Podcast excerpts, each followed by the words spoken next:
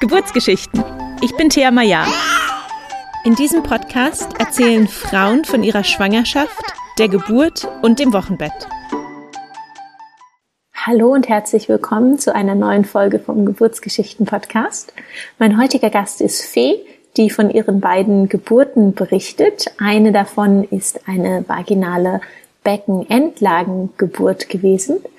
Und Fee hat eine wunderschöne Art zu erzählen und es ist eine tolle Folge geworden. Ich wünsche dir viel Spaß beim Zuhören.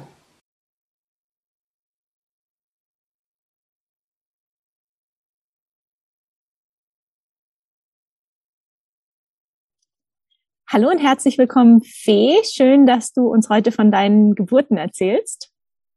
Hallo, Thea. Danke für die Einladung. Sehr gerne. Stell dich doch erst einmal kurz vor, wer bist du, was machst du, wie sieht deine Familienkonstellation aus? Hi, also ich bin Fee, ich bin 32 Jahre alt, die Gründerin von Vision Period. Das ist ein Startup, das es sich zum Ziel gesetzt hat, Wissen über den weiblichen Zyklus in die Unternehmenswelt zu bringen. Ich wohne mit meinen beiden Kindern und meinem Mann in Hamburg und wir sind äh, im letzten Sommer aus Leipzig hergezogen. Ah, schön. Das heißt, deine Kinder sind auch noch in Leipzig zur Welt gekommen? Ja, beides waschechte LeipzigerInnen. Schön. Ja, und das äh, Periodenthema ist ja auch ähm, ein große, eine große Leidenschaft von mir. Wir waren auch neulich beide in einem Clip vom Y Collective zu sehen. Das kann ich gerne in die Show Notes verlinken für diejenigen, die es interessiert, was du da ähm, genau machst in Unternehmen und ja, wie du mit, mit dem Zyklus und der Periode arbeitest. Gerne. Super, dann fangen wir sofort an mit deinen Geburtsgeschichten. Die erste Schwangerschaft, war das geplant oder war das eher eine Überraschung? Nee, es war schon eher geplant. Also wir hatten ähm, ein, so, ein, so ein Wochenende mit Freunden gemeinsam in den Bergen verbracht. Und da hatten die ersten Freunde ihre kleinen Babys schon dabei. Und da wurde ich so ein bisschen infiziert, würde ich behaupten. Also die waren irgendwie so niedlich das ganze Wochenende und die Familien wirkten so happy. Und auf dem Rückweg meinte ich dann so zu meinem, damals war es noch mein Freund, jetzt ist es mein Mann, äh, meinte ich so, oh, ich glaube, ich wäre bereit, wollen wir es probieren? Und er so ein bisschen, pff, huh, weiß ich nicht so genau, wollen wir jetzt schon? Und dann hatten wir uns erstmal dazu entschieden, dass ich, ähm, damals habe ich noch hormonell verhütet, dass ich die hormonelle Verhütung absetze. Und dann haben wir ganz ungezwungen gesagt, wir probieren es und wenn es klappt, dann wenn es klappt, wenn es klappt, dann klappt's und wenn nicht, dann eben nicht so rum. Und ähm, das ging dann aber doch recht schnell. Beim zweiten oder dritten Versuch war ich dann schwanger mit der kleinen Maus. Ähm, hast du dich damals schon so intensiv auch mit dem Thema Zyklus und Periode beschäftigt? Also wusstest du quasi, wann du deinen Eisprung erwarten kannst? Beziehungsweise du hast auch gerade erst hormonell verhütet. War dein Zyklus regelmäßig? Also ich hatte ehrlicherweise überhaupt keine Ahnung. Gar nicht. Ich wusste, außer der Tatsache, dass man, also was ja nicht mal stimmt, aber dass dieser Irrglaube, während der Periode kann man auf gar keinen Fall schwanger werden. Äh, man sollte irgendwann in der Mitte des Zykluses probieren. Ich habe damals über 15 Jahre verhütet, deshalb kannte ich meinen Zyklus gar nicht. Ähm, ich hatte keine Ahnung, worauf ich achten muss, sondern wir haben, wir sind total ungezwungen daran gegangen und hatten dann das Glück, dass es funktioniert hat, so dass ich mich auch da ehrlicherweise immer noch gar nicht mit meinem Zyklus beschäftigt hatte. Ähm, das fing an, also dieses persönliche Interesse fing tatsächlich erst nach der zweiten Geburt an, also eigentlich sogar in der Elternzeit mit meinem zweiten Baby, als ich dann nach der Stillzeit das erste Mal meinen echt natürlichen Zyklus kennenlernte. Ah, okay, da kommen wir dann später. Da kommen wir dann erst drauf, genau. Also da war alles noch ganz unbefangen und ich äh, wurde mir nichts, dir nichts schwanger. Wunderbar. Wie hast du es denn gemerkt, dass du schwanger bist? Ähm, oh Gott, wie habe ich das denn gemerkt? Also ich wusste ja nun, dass wir es zumindest nicht mehr vehement vermeiden und hab, ähm, wir waren im Urlaub zusammen. Mein Mann und ich waren in New York und haben da eine Freundin besucht und hatten eine total tolle, ich glaube, 14-tägige Reise, in der wir auch so die Ostküste abgeklappert haben.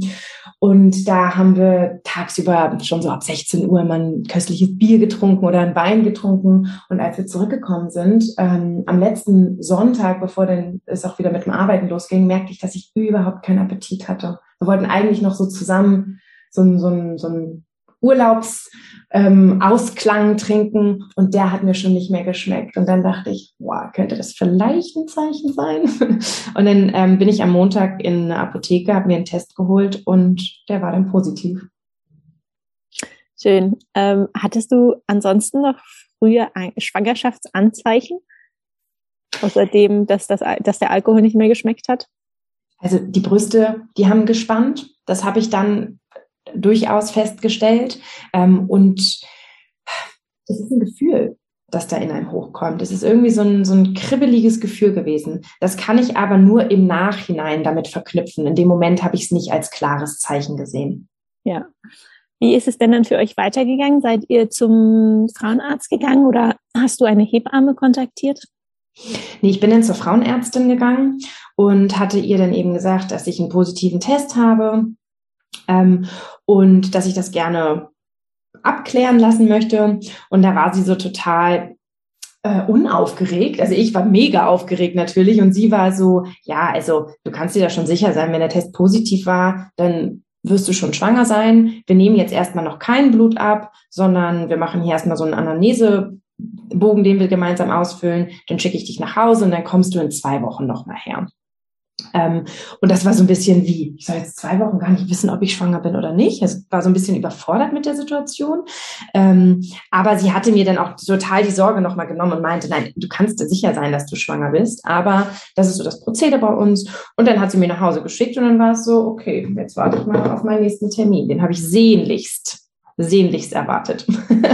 Und bis ich dann eben auch, also dann, dann kam, sind die zwei Wochen ganz schnell vergangen, ähm, haben wir einen Bluttest gemacht und dann habe ich eben auch bestätigt bekommen, dass alles genauso sein soll, wie es sein soll. dass alles genauso war, wie es sein soll. So Super. Ähm, wir hatten ja kurz über den Zyklus gesprochen. War denn dein Zyklus nach der ähm, nach dem Absetzen der hormonellen Verhütung regelmäßig? Also die Errechnung des Termins, wie hat die stattgefunden? Erinnerst du dich daran noch? Ja, also das passte in etwa. Sie hat natürlich gefragt, wann hatten Sie das letzte Mal Ihre Tage? Und dann habe ich das angesetzt und daraufhin hat sie dann den Termin gerechnet. Ähm, es waren, wie gesagt, das waren vielleicht zwei, drei Monate, die zwischen Absetzen und Schwangerschaft nur ähm, verstrichen sind. Deshalb kann ich nicht explizit sagen, wie regelmäßig das wirklich war. Und ich habe die nicht mal getrackt, ähm, sondern ich habe ihr einfach das letzte Datum gesetzt und daraufhin hat sie pauschal errechnet den Termin, so wie es immer läuft. Okay. Ähm, wie ging es weiter? Wie ging es dir im ersten Trimester körperlich? Hattest du sonst noch Schwangerschaftsanzeichen? Nee, es ging mir ehrlicherweise total gut. Also ich habe irre viele Komplimente bekommen von Leuten, ähm, die eben auch noch nicht wussten, dass ich schwanger war. Also haben so, Mensch, du strahlst und du scheint, dir scheint dir gut zu gehen. Und so war es auch. Ich war ähm, in so einem Moment der totalen Zufriedenheit mit mir irgendwie, in voller Vorfreude. Ich habe jeden Tag, würde ich fast behaupten, äh, im Internet recherchiert, wie groß mein Baby jetzt ist, in welchem, äh, in welchem äh, Stadium ich mich befinde, worauf ich jetzt achten könnte, welche, ähm, auf welche Ernährung ich achten soll. Also ich war so total Feuer und Flamme und mit den Gedanken die ganze Zeit dabei ähm, und habe mich körperlich super gut gefühlt, super fit gefühlt, habe wenig Beeinträchtigung, nee, gar keine Beeinträchtigung eigentlich gespürt, sondern war eigentlich nur ähm, tief glücklich. Ach, schön. Wie habt ihr euch denn auch als Paar auf die Geburt vorbereitet ähm, und wie habt ihr den Geburtsort gewählt? Also äh, wir haben ganz, wir haben bei meiner Hebamme, also ich habe mir dann relativ schnell auch eine Hebamme gesucht. Ähm, in Leipzig gibt es keine Begleithebammen. Da hatte ich schon nachgeschaut, weil ich die Idee ganz toll gefunden hätte, ähm, eben mit einer mir vertrauten Person dann auch noch im Kreissaal zu sein, neben meinem Mann. Und zwar beiden ähm, klar, dass wir gerne im Krankenhaus entbinden wollen. Ähm, ich finde die Sicherheitsmomente da einen ausschlaggebenden Punkt und ich habe persönlich nie negative Erfahrungen in Krankenhäusern gemacht, so dass ich keine negativen Assoziationen damit hatte. Ähnlich ging es meinem Mann.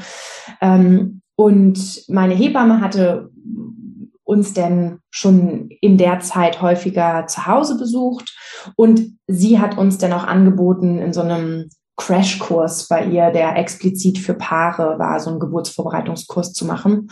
Und da haben wir dann, oh, ich weiß das gar nicht mehr, ob das nur ein oder zwei Wochenenden waren, so Halbtages-Workshops gemacht, würde ich behaupten. Ähm, nennt man die, in denen wir halt so einmal alle Geburtspositionen, Geburtsorte durchgegangen sind, ähm, wie unterstützt werden kann, worauf wir achten können, wie wir uns fühlen, was in Reise, in der Reisetasche, sage ich schon, was in die Tasche kommt fürs Krankenhaus, sowas alles. Okay. Und hast du dich da gut vorbereitet gefühlt auf die Geburt? Ja, total. Also ich habe ab ähm, Woche 27 habe ich vor allem im Nachgang festgestellt, dass immer schon der Vermerk war, dass die Kleine in Beckenendlage liegt. Ähm, und zuerst wusste ich ehrlicherweise gar nicht, wofür BEL steht und es hat mir auch niemand gesagt. Ähm, deshalb habe ich auch nicht hinterfragt. und dann irgendwann so, ich würde sagen, vielleicht in Woche 32, ähm, hatte die Gynäkologin dann gesagt, so, also sie, sie liegt jetzt schon seit ein paar Wochen in dieser Beckenendlage. Sie scheint sich da ganz wohl zu fühlen, recht tief im Becken auch. Ähm, und da ging es dann so ein bisschen darum, welche möglich, also was bedeutet Beckenendlage überhaupt? Welche Möglichkeiten gibt es und wie wollen wir uns darauf vorbereiten? Und daraufhin sind wir schon das erste Mal auch, ich würde sagen, vielleicht so in Woche 35 oder 34 oder so in die Uniklinik Leipzig gefahren. Die sind spezialisiert auf spontane Beckenendlagen. Das muss ich dazu sagen. Ähm, und haben mir jegliche Angst und Sorge genommen, die so von außen sonst an mich rangetreten wurde. Meine Gynäkologin war auch total unaufgeregt dabei und hat gesagt, da müssen Sie sich erstmal gar keine Sorgen machen. Die Kleine kann sich noch zwei Tage vorher drehen, aber bereiten Sie sich schon mal darauf vor, ähm, dass eventuell eben ja noch Maßnahmen durchgeführt werden sollen oder können. Das können Sie sich aussuchen. Und dann ging es los, die Vorbereitung auf so eine Beckenendlagengeburt. Kanntest du andere Menschen, die schon eine vaginale Beckenendlagengeburt hatte, beziehungsweise vielleicht auch Leute, die eine Beckenendlage hatten und sich dann für den Kaiserschnitt entschieden haben? Mm kannte ich nicht.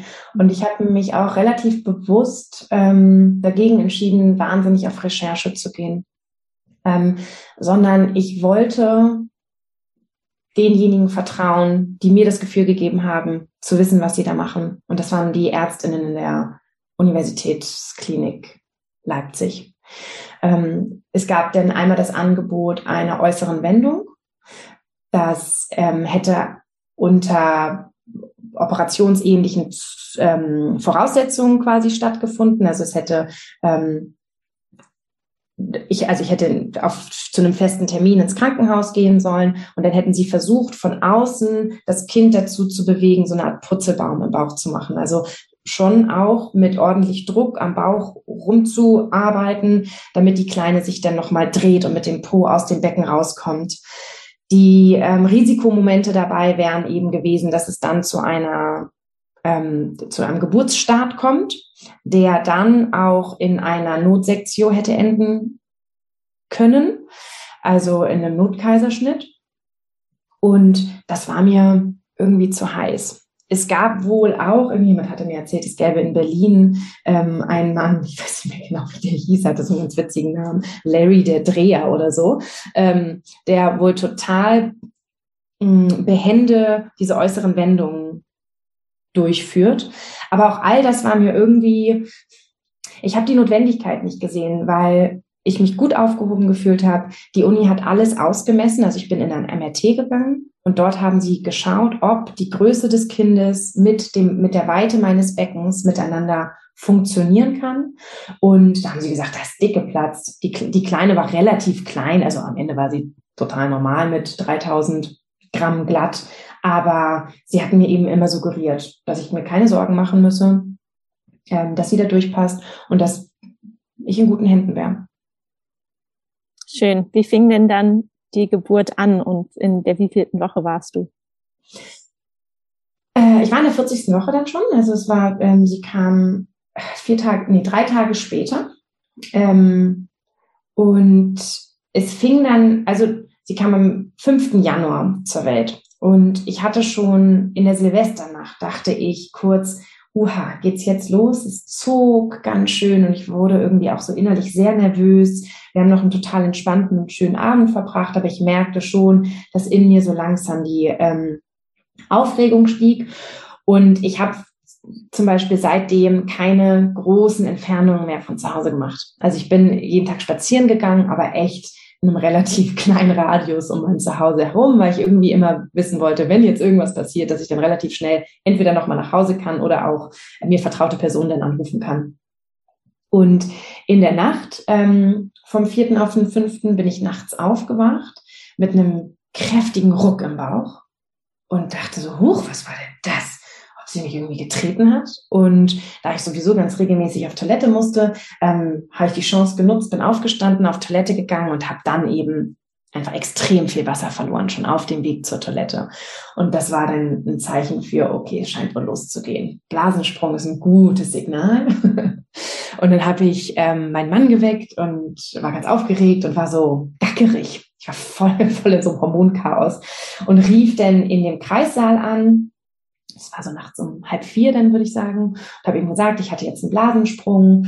Und die Hebamme, die mich da am Telefon empfangen hat, war so beruhigend und hat gesagt, ja, also das ist auf jeden Fall jetzt ein Zeichen dafür, dass die Geburt startet, ähm, aber machen Sie sich keinen Stress, gehen Sie ruhig nochmal duschen oder in die Badewanne, legen Sie sich ruhig nochmal hin, wenn Sie möchten, ähm, und dann kommen Sie ganz in Ruhe, wenn die Wehen einsetzen. Ich hatte vergessen zu erwähnen, dass ich eine Beckenendlage habe. Ähm, weil ich eben auch so aufgeregt war. Und dann war, habe ich sehr schnell aber schon sehr starke Kontraktionen auch gespürt, ähm, die im Zwei-Minuten-Takt anfingen. Und dann habe ich nur noch gesagt, okay, ich gehe jetzt noch einmal duschen, weil ich nicht weiß, wie lange das alles dauert. Ähm, ich hatte kurz vorher eine Freundin, die entbunden hat und die irgendwie 48 Stunden ähm, diese Geburt durchleben durfte. Ähm, und habe dann eben auch gesagt, lass uns losfahren. Und als wir dann ankamen im Krankenhaus, war die Hebamme so ein bisschen, Mensch, sie hätten mir doch sagen müssen, dass sie eine Beckenendlage sind oder haben, entbinden werden. Dann hätte ich sie natürlich darum gebeten, sehr schnell zu kommen. Bin ich ja dann aber auch. Deshalb passte das. Und dann war eigentlich mein sehnlichster Wunsch, nicht wieder nach Hause geschickt zu werden, weil genau das auch schon ein paar meiner Freundinnen passiert war. Ähm, und ich mir das so ein bisschen als Frustrationsmoment ähm, ausgemalt hatte. Und als sie dann aber meinen Muttermund ähm, ertastete und gesagt hat, ich wäre bei, bei, bei drei bis vier Zentimetern und in Beckenendlage, sie gesagt, sie bleiben hier, wir bereiten sie jetzt drauf vor und dann geht's los. Okay, wie ging es dann weiter? Bist du sofort in ein Kreiszimmer gekommen? Mhm, ja, ich bin dann sofort in den Kreissaal gekommen, habe auch die Klamotten ähm, gewechselt, also habe direkt ein, so, ein, so ein Krankenhaus Kittel bekommen und habe dann einen Einlauf bekommen. Und das war auch was, was ich, ich, ich bin nicht ganz sicher, ob wir das vorher besprochen hatten, aber ich war ganz dankbar dafür, weil ich mich eben total entleert denn fühlte und das Gefühl hatte, auch wirklich ohne große Sorge den Wehen nachkommen zu können. Okay, das ist gut zu hören, dass es dir Erleichterung verschafft hat. Aber ich kann mir vorstellen, wenn man vorher vor allen Dingen drüber geredet hat, dann ist es vielleicht komisch, wenn dann eine Hebamme kommt und sagt so, jetzt Einlauf. Total, aber ich war da eben auch in einem echten Vertrauensmoment. Also das war aber auch was, was worauf ich mich gedanklich eingestellt hatte. Ähm, ich wusste, ich, ich fühlte mich da so gut aufgehoben, dass ich denen vertraut habe, no matter what. Und das hat mir ganz viel Gelassenheit gegeben, weil ich eben wusste, wenn sie sagen, ich soll jetzt einen Einlauf machen, dann mache ich einen Einlauf, danach geht's mir besser. Und das ist natürlich eine Einstellungssache, als wenn jemand das Gefühl hat, da wird vielleicht etwas von mir verlangt, worauf ich nicht vorbereitet war, was sich nicht gut anfühlt. Deshalb ist das immer eine total individuelle Entscheidung. Und ich würde gar nicht sagen, ähm, dass es gut ist, unvorbereitet in solchen Situationen zu sein. Aber ich hatte mich darauf vorbereitet, dass unvorbereitete Situationen kommen können. Und das hat mir eine totale Entspanntheit gegeben in dem Moment. Das ist total super, ja. Einfach offen sein dafür, dass alles passieren kann. Ja, genau. Super. Wie sah es denn aus mit ähm, einer PDA? Weil ich weiß, dass manchmal bei Beckenendlagengeburten, die von vornherein quasi angeboten empfohlen wird. Hattet ihr darüber gesprochen und hast du dich für eine PDA entschieden? Mhm. Wir hatten darüber gesprochen und wir hatten uns überhaupt nichts vorgenommen. Und es war dann ein Moment, also es war dann zwischenzeitlich auch Schichtwechsel und dann hatte ich so eine total ähm, unterstützende Hebamme. Also am Anfang hatte ich so eine so eine mütterliche Hebamme, die mich da, die am Telefon eben mir schon so beruhigend entgegengetreten ist und mich dann auch ganz mütterlich empfangen hat im Krankenhaus.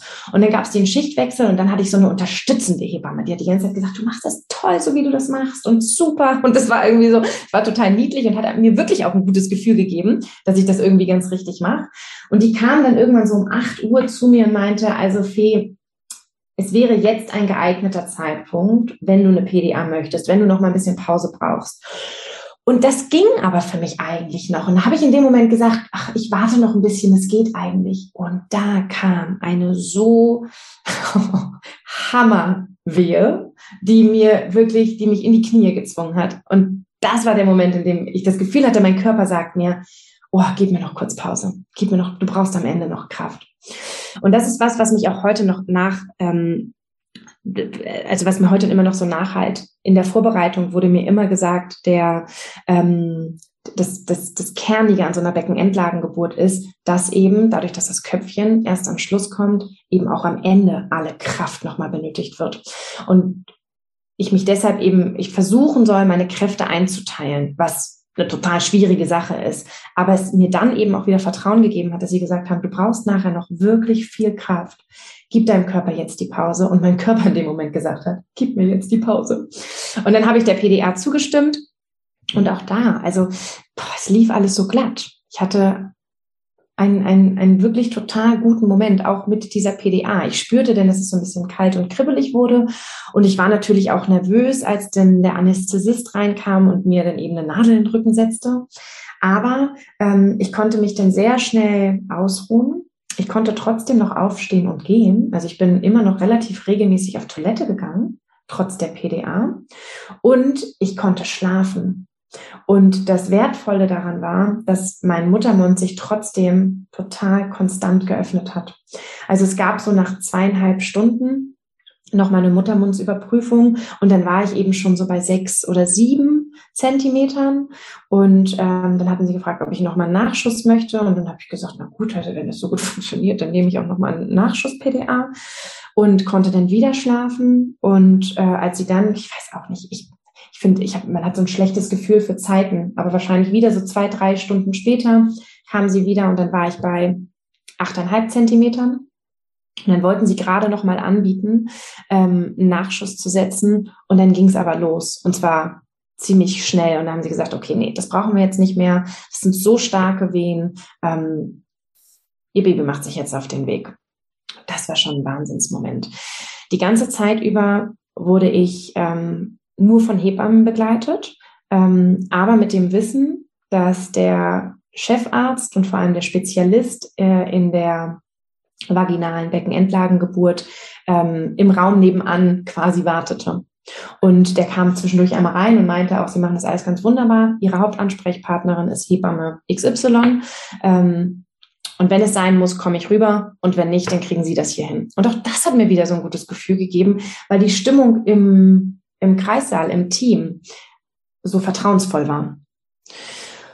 Äh, und dann ging es los. Also es war dann wieder die dritte Hebamme. Es gab nochmal einen Schichtwechsel dann. Und die hat dann genau das gemacht, was ich, was man eben brauchte. Also sie hat mich angeleitet, sie hat mir äh, die verschiedenen Positionen angeboten, sie hat ähm, mir alle Kraft, die ich so eben da reinstecken wollte, hat sie mir ähm, ja, sie hat mir einen Weg gegeben, die zu, die rauszulassen. Ein ganz signifikanter Moment war eben auch, als ich dann einmal so laut aus mir rausschrie, hat sie gesagt, versuch nicht zu schreien. Selbst diese Kraft braucht dein Baby jetzt. Und das waren die heftigsten Momente meines Lebens bisher, auch immer noch. Also ich war da an einem Punkt, an dem ich eigentlich schon nicht mehr konnte.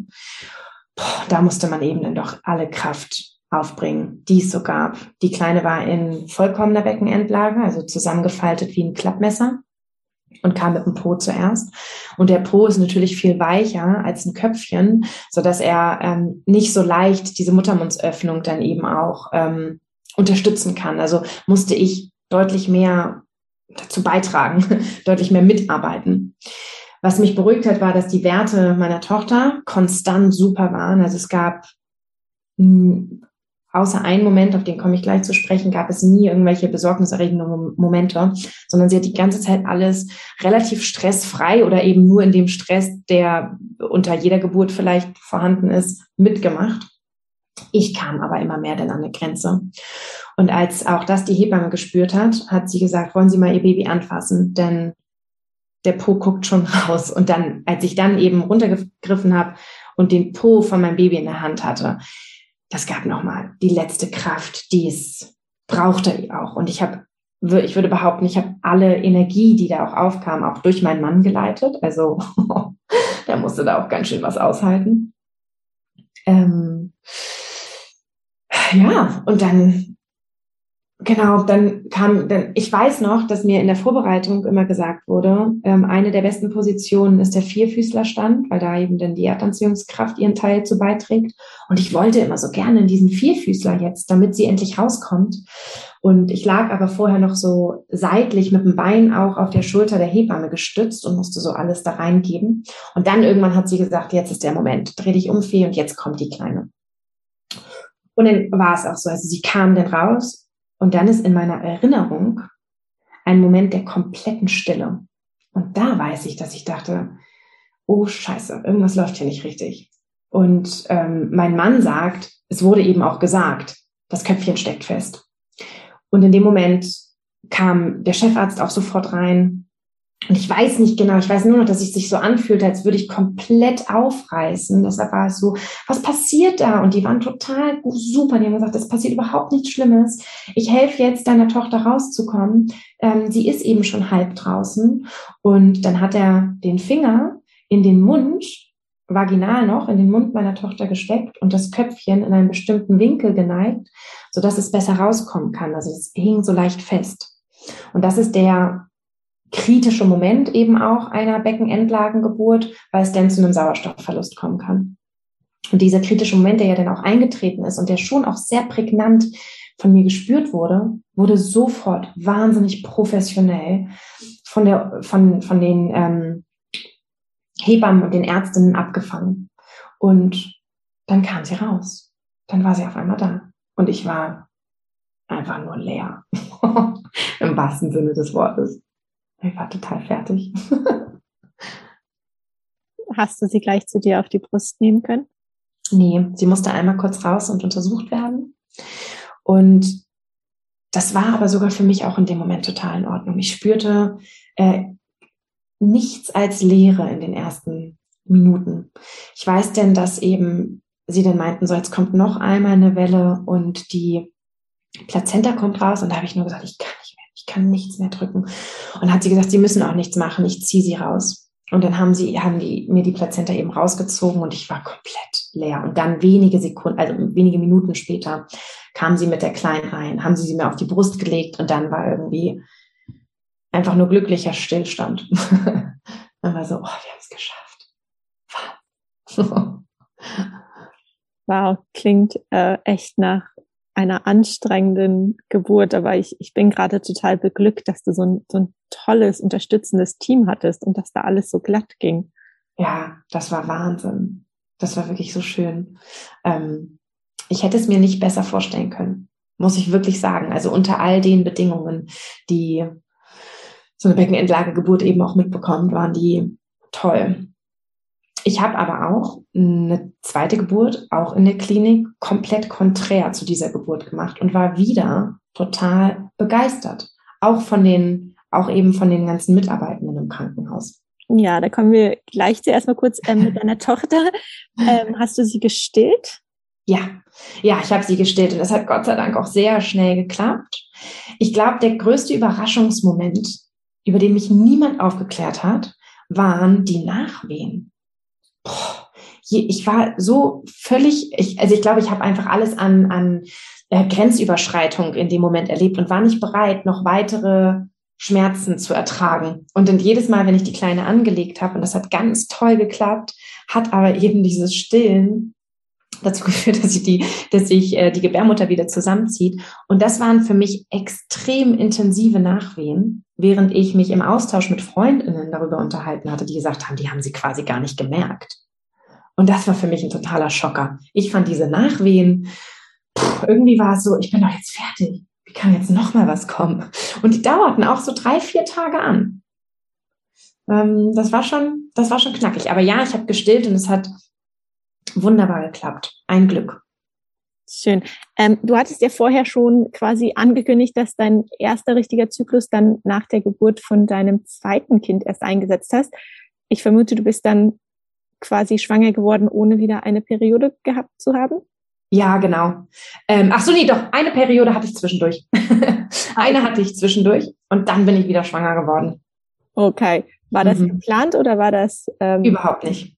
Nee, Überhaupt nicht geplant. Ich hatte mich auch bis dahin ähm, extrem wenig eben mit meinem Zyklus auseinandergesetzt, sonst hätte ich es vielleicht ähm, verhindert. Aber es war nicht, es war, nee, die Kleine war gerade zehn Monate alt, als ich eben wieder schwanger wurde. Und das war ein kurzer Schocker-Moment für uns alle. Ähm, aber am Ende war es natürlich das Beste, was uns passieren konnte, weil wir jetzt auch noch den kleinen Sohnemann dazu bekommen haben. Wie hast du beim zweiten Mal gemerkt, dass du schwanger bist? Ähm, wie haben wir das gemerkt? Ja, weil die Periode nicht kam. Und ich so, ja, aber ich hatte sie doch einmal, sie müsste doch eigentlich jetzt wiederkommen. Hm, das ist ja eigenartig. Und ähm, ich, ja, also es war nun auch nicht so, es war wie gesagt erst zehn Monate nach Geburt und dann ist auch so ein Sexleben in einer Partnerschaft mit einem kleinen Kind vielleicht nicht ganz so regelmäßig, wie es vor den Kindern war, ähm, so dass es jetzt nicht so unfassbar viele Momente geben könnte, in denen es irgendwie aus Versehen hätte passieren können. Und ich wusste ziemlich genau, uha, eins dieser beiden Male hätte ein Goldschuss sein müssen. Und dann habe ich eben einen Test gemacht und habe dann die zwei Striche da gesehen. War dein Mann dabei? Ähm, nee, bei dem Test war er noch nicht dabei. Den, den habe ich dann überrascht, als er nach Hause kam. Und es war auch so, oh ja, wie machen wir das jetzt? Es war denn total schnell klar, dass es, ähm, dass wir das so hinbekommen. Aber es war auch trotzdem ein kurzer Moment der Überforderung, denn ich fühlte mich gerade nach diesen zehn Monaten eigentlich auch bereit, wieder ein bisschen mehr Freiheit für mich einzufordern. Ich wollte beruflich durchstarten. Ich hatte ganz viele Ideen und Gedanken, was ich jetzt machen könnte und ähm, wollte eigentlich gerade unsere Hochzeit planen. Ähm, mein Mann hatte mir kurz vorher noch einen Antrag gemacht und dann dachte ich, oh, jetzt ähm, kann ich eine Hochzeit planen und ich kann mich beruflich selbstständig machen. Und es war irgendwie so, oh, jetzt kriege ich wieder ein paar Momente nur für mich. Und dann war es so, uh, Leute, jetzt geht das nochmal von vorne los. Also es brauchte ein bisschen, um diese reine Glückseligkeit zu empfinden, die ich äh, mittlerweile natürlich wieder empfinde. Ja, verstehe ich gut. Ähm, Ging es dir auch in der zweiten Schwangerschaft wieder so gut wie in der ersten? Nee, gar nicht mal so gut. Ähm, also ich habe im Vergleich zu vielen anderen keine dramatischen Wehwehchen gehabt, aber ich hatte beispielsweise zwei Leistenbrüche und die führten dazu, dass jedes Mal, wenn ich stand, mein Darm durch diese mh, hm, Löcher, durch diese Öffnungen austrat und ich gefühlt einen Donut zwischen den Beinen hatte. War super unangenehm. Also es zog sich immer alles runter und ich mochte nicht, ich konnte nicht besonders viel stehen. Ich konnte auch bei weitem nicht mehr so sonderlich viel laufen, gerade in den späteren Monaten. Und habe diese Schwangerschaft sehr beiläufig eben auch nur miterlebt, weil ich eben noch so ein kleines Kind zu Hause hatte, die die ganze Aufmerksamkeit natürlich auch brauchte noch. Wie gesagt, sie war halt erst zehn Monate alt, als ich schwanger wurde und sie war dann entsprechend eben erst eineinhalb Jahre alt, als der kleine Bruder dazu kam. Ähm, sodass also erstens die Schwangerschaft, wie gesagt, beiläufiger war und gleichzeitig schon auch mit ein bisschen mehr wie Wehchen. Also sowas wie regelmäßig nachts aufzustehen, aufstehen zu müssen, ein Kind aus einem Bett hochheben, tragen, umziehen, wickeln. Das ist natürlich alles ähm, in so einer un so unbeweglich ein bisschen anstrengender. Ja, waren denn die Leistenbrüche auch schwangerschaftsbedingt oder vom Heben der Tochter? Das wissen wir nicht so genau, ehrlicherweise. Ähm, also es gab keine, keine Momente, die ich als Ursprungsmoment hätte ähm, identifizieren können. Sie sind zumindest jetzt nach der Schwangerschaft, also ich habe nichts machen lassen, die sind jetzt nicht irgendwie operiert worden oder so und ich habe keine Schwierigkeiten mehr. Ich weiß aber nicht, ob sie vielleicht noch da sind. Okay. Aber wenn es keine Symptome verursacht. Genau, überhaupt nicht, gar nicht mehr. Das war dann auch wirklich mit der Geburt dann erledigt. Super. Hattest du wieder die gleiche Hebamme oder hast du dir eine neue gesucht? ich hatte wieder die gleiche und war ganz happy. Ich war mit der vorher schon so total glücklich ähm, und habe mir genau, habe sie wieder gefragt, ob sie Zeit für mich hatte und das hatte sie dann auch. Und das war schön. Super. Und die Uniklinik Leipzig stand dann auch gleich als Geburtsort wieder fest? Ja, nach der super Erfahrung, die ich da hatte, ähm, stand das genau außer Frage. Habt ihr noch mal irgendwas an Geburtsvorbereitung gemacht oder war alles noch so frisch, weil es noch nicht so lange her war? Ja, genau. Wir haben jetzt nicht nochmal explizit eine Vorbereitung gemacht. Ich hatte kurz überlegt, ob ich so eine Geburtsvorbereitungskurse für ähm, ich weiß gar nicht, ich glaube, Zweitgebärende heißt das dann oder so, mhm. mache. Aber das war, nee, das brauchten wir dann am Ende nicht. Da hatten wir dann ziemlich schnell entschieden. Wir haben ja gerade auch irgendwie erst alle Infos verarbeitet. Ja. Wie ging denn dann die zweite Geburt los? In der wievielten Woche warst du? Ähm, das war drei Tage vor errechnetem Termin. Also ähm, ich hatte mich, das stimmt nicht ganz, also ich hatte nur keine Geburtsvorbereitung gemacht, die so angeboten wurde. Was ich aber gemacht habe, war ähm, eine Online-Geburtsvorbereitung, so ein Hypnobirthing-Kurs. Äh, es ist nicht direkt Hypnobirthing, sondern ähm, das heißt die friedliche Geburt, ähm, bei der es vor allem darum geht, in so einen tranceartigen Zustand während der Geburt sich zu versetzen. Und ich habe viel mit Hilfe von äh, Meditation mich auf diese Geburt vorbereitet. Ähm, und das hat in ganz vielen Momenten schon geholfen, weil es mir zumindest auch immer wieder während der Schwangerschaft noch die Ruhepausen gegeben hat, die mein Körper eben braucht und auch die Momente gegeben hat, in der ich mich nur, in denen ich mich eben nur mit ähm, mein Baby im Bauch beschäftige und nicht mit dem kleinen Kind, das mich eben sonst auch sehr stark noch braucht. Also ich habe mir so ganz bewusste Momente nur für mich und meinen Sohn genommen und habe mich dann aber sehr singulär darauf vorbereitet. Also eben nicht in so einer Paar- und in so einer Paar ähm, Vorbereitung oder in so einem Crashkurs, sondern mit Hilfe äh, so einer Online-Anleitung. Hm, schön. Okay, und dann, als die Geburt losging, war auch diesmal klar, das Köpfchen ist unten und ja, alles läuft auf eine ähm, reguläre vaginale Geburt hinaus. Ja, ganz genau. Ich war dann an dem Moment, an dem ich ehrlicherweise einfach keine Lust mehr hatte und bin dann zu meiner Hebamme gegangen, eben drei Tage vor errechnetem Termin und meinte, Mensch, du hast mir doch mal erzählt, es gibt da so einen Rausschmeißerpunkt. Könntest du mir nicht vielleicht eine Akupunktur ähm, mit einer kleinen Nadel am kleinen Zeh einen Stich setzen, ähm, der vielleicht den Kleinen, wenn er Lust hat, dazu animiert, rauszukommen oder zumindest die Gebärmutter dazu animiert, loszulegen. Und das hat sie dann gemacht. Und keine zwölf Stunden später war der kleine Mann da. Das war ganz toll. also ich habe dann in der Nacht ähm, die, die Wehen wieder verspürt und habe dann auch sehr schnell erkannt, dass das die Wehen sind, die ähm, die Geburt einleiten. Man erkennt sie ja dann doch irgendwie sehr schnell wieder.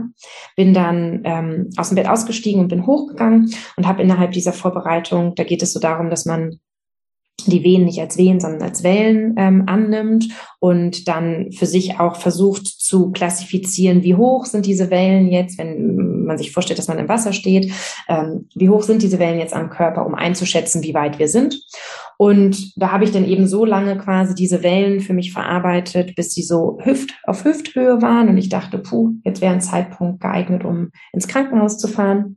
Das heißt, ich war so sechs, sieben Stunden noch zu Hause, ganz für mich, habe die ähm, Vorbereitung gemacht. Ich hatte meinen Vater gebeten zu kommen, schon einige Wochen vorher, äh, damit er unsere Tochter versorgen kann. Und dann war er eben mit bei uns zu Hause. Also konnte ich auch ganz entspannt mich auf alles einlassen. Und dann bin ich mit meinem Mann so um neun oder so ins Krankenhaus gefahren. Ähm, wir wurden auch direkt angenommen, sie, als sie erfahren haben, dass es die zweite Schwangerschaft ist oder die zweite Geburt ist, wurden wir auch direkt in den Kreissaal weitervermittelt.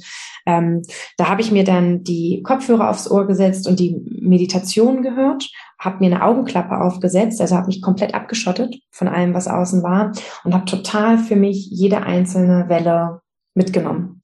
Und es war ein super angenehmer Moment. Dadurch, dass ich so abgeschottet war, sowohl visuell als auch auditiv von außen, hat mich kaum jemand angesprochen.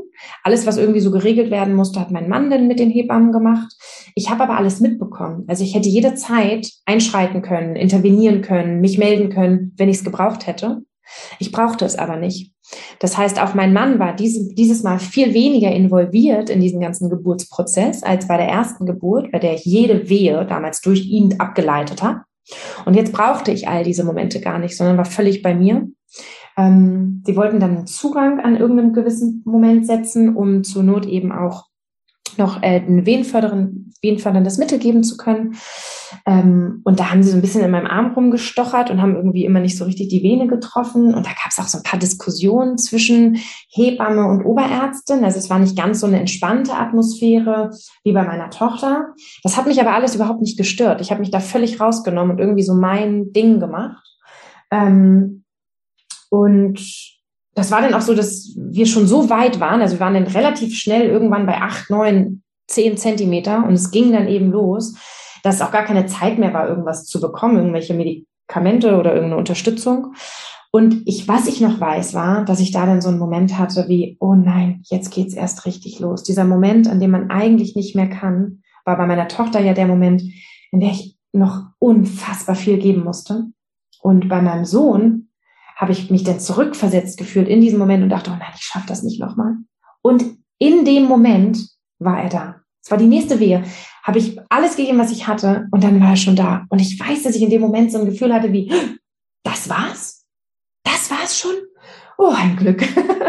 und dann kam er und ich war total fit und es ging mir super und er ist direkt auf meine Brust gekommen und wir waren alle irgendwie wahnsinnig happy und entspannt. Ach, das klingt total schön. Hat er gleich getrunken? Ja, auch er. Ein Glück. Also wir haben die Nabelschnur aus, also wir wollten auspulsieren lassen. Das heißt, die haben so 20 Minuten oder so gewartet. Ich habe selber die Nabelschnur durchgeschnitten. Das wollte ich gerne.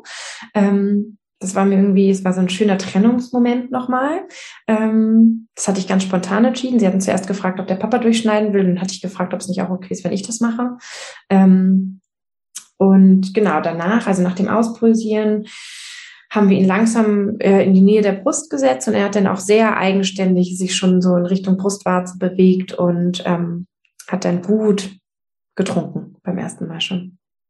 Und waren denn die Nachwehen diesmal auch wieder so stark wie bei der ersten Geburt? Weil ich weiß, dass Frauen, die mehrere Kinder haben, oft berichten, dass es beim zweiten oder dritten Kind erst zu diesen sehr starken Nachwehen kommt und Du hast jetzt gesagt, dass schon bei der ersten Geburt die Nachwehen so stark waren. Mm, das hatte ich befürchtet und sie waren auch wieder da. Aber ich wusste ja, was auf mich zukommt. Deshalb nein, ich fand nicht, dass sie stärker waren. Sie waren definitiv wieder da und ich finde auch nach wie vor, dass sie irgendwie fies sind. so vom Gefühl, wenn man damit durch ist, wäre ich auch gerne damit durch. Aber an sich, was für ein Wunder, was der Körper da produziert, dass er in dem Moment, in dem er Milch produzieren kann und das Kind säugen kann, eben auch weiß, dass es dann die Gebärmutter sich zurückbildet. Ich finde das schon ein ganz schönes Wunder ähm, und konnte das eben auch so besser annehmen. Deshalb war das, nö, war nicht ganz so schlimm. Hast du zu dem Zeitpunkt eigentlich deine Tochter noch gestillt oder war die dann schon abgestillt? Nee, sie war denn schon abgestillt. Okay. Also ich habe nicht Tandem gestillt. Okay. Wie lange hast du deinen ähm, Sohn dann gestillt? Knapp ein Jahr, nicht ganz. Also mit elfeinhalb Monaten musste ich beruflich für drei, vier Tage weg. Und da hatte ich ihn auch so schon nur noch nachts gestillt, ähm, so dass wir ja, das dann eben auch genutzt haben als Abstillmoment. Und das hat auch total gut geklappt. Also ich hatte ähm, mir bei meiner Tochter damals viel mehr Stress gemacht, auf einen Moment versucht abzustillen, was alles nicht geklappt hat und am Ende sehr unbefriedigend für alle Personen war. Und diesen Druck hatte ich bei meinem Sohn total rausgenommen. Ähm, ich hätte ihn zur Not auch mit auf dieses Event denn genommen, aber das brauchte ich eben nicht, weil es, wir, schon einfach sehr wenig natürlich nur noch gestillt hatten und diese vier Tage dann sehr guter ähm, finaler Abschlussmoment waren.